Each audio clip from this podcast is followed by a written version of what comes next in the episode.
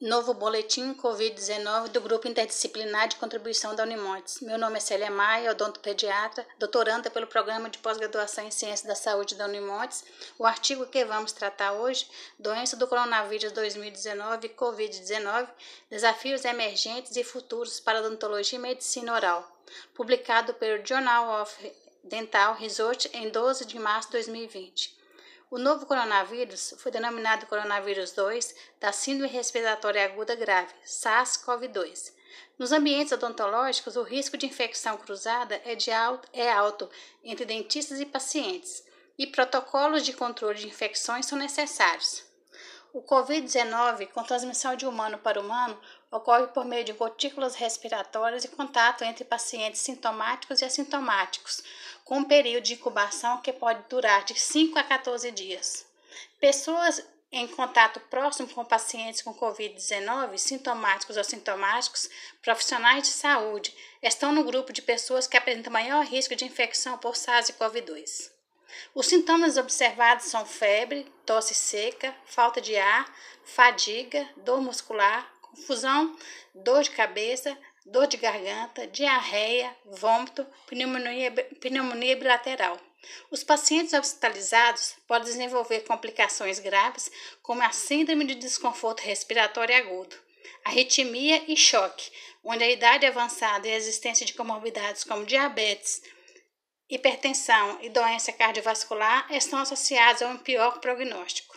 O diagnóstico para a COVID-19 é uma combinação de informações epidemiológicas, sintomas clínicos, achado de imagem de tomografia computadorizada, exames laboratoriais de PCR em amostra de trato respiratório. Sem um tratamento específico para a Covid-19, medidas são adotadas para controlar e prevenir os riscos de transmissão associada a diagnóstico precoce, isolamento de atendimento de suporte aos pacientes afetados. Devido às características únicas dos procedimentos odontológicos, onde um grande número de gotículas e aerosóis podem ser gerados, as medidas padrão de proteção no trabalho clínico diário não são eficazes o suficiente para impedir a disseminação do Covid-19. Foi proposto protocolo para controlar infecções. A higiene das mãos, considerada a medida mais eficaz para reduzir o risco de transmitir microorganismos aos pacientes, onde o SARS-CoV-2 pode persistir na superfície por algumas horas ou até vários dias. A desinfecção completa de todas as superfícies da clínica odontológica e o uso de equipamento de proteção individual, incluindo máscara N95 ou FFP2, luva, aventais, óculos ou protetores faciais para proteção da pele e mucosa do sangue e da secreção infectada. O Covid-19 foi, é, foi incluído na categoria de doenças do grupo B, alta patogenicidade. É recomendado que todos os profissionais de saúde usem medidas de proteção semelhantes para as indicadas para infecções do grupo A, patógenos extremamente infecciosos. Apenas casos de emergências odontológicas devem ser tratados durante o surto de Covid-19. Na prática odontológica, os dentistas devem adotar medidas estritas de proteção individual e evitar ou minimizar operações que possam produzir gotículas ou aerosóis. A técnica de trabalho a quatro mãos é importante para controlar a infecção.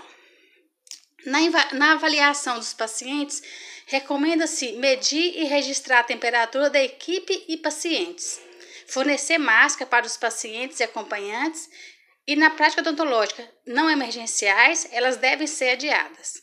No exame oral, o uso de enxaguatório bucal pré-operatório pode reduzir o número de microrganismos da cavidade oral. E procedimentos que induzem a tosse devem ser evitados ou realizados com cautela.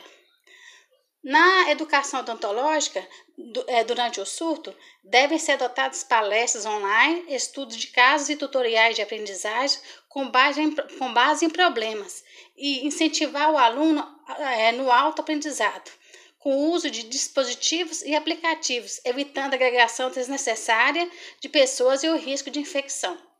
Durante esse período, é fácil que os alunos serem afetados pelo medo e pressão associada à doença e as escolas de odontologia devem estar preparadas para fornecer serviços psicológicos àqueles que necessitarem. Devemos estar constantemente cientes das ameaças infecciosas que podem desafiar o atual regime de controle de infecções. Obrigada.